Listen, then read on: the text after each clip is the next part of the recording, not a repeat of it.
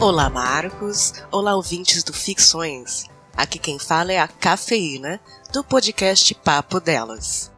E eu vim aqui dividir um pensamento sobre autoestima que eu fiz há alguns anos lendo a crônica chamada O Cartão de Marta Medeiros. Tá no livro dela Doidas e Santas. Nessa crônica, resumindo, ela conta uma situação que ela tinha recebido um cartão romântico de um moço que era o sonho da vida dela. E ela não acreditou, achou que era uma pegadinha das amigas e ignorou o cartão. Só que anos depois, ela encontrou esse rapaz e ele perguntou: Você nunca respondeu meu cartão? E ela, constrangida, sem acreditar que aquilo era uma verdade, ela respondeu: Que cartão? Deixou pra lá. Nada aconteceu. Quando eu li essa crônica, eu lembrei exatamente que eu já senti isso diversas vezes. Para que alimentar a ilusão com aquela pessoa, achando que era muita areia pro meu caminhãozinho?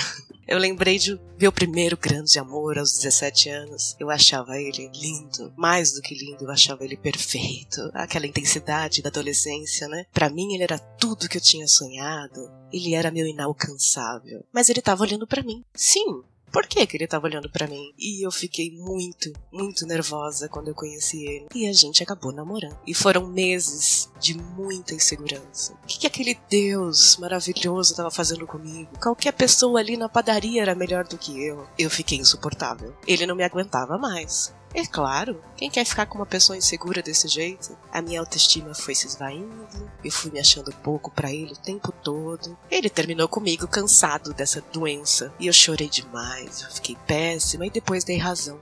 Afinal, eu era muito pouco para ele.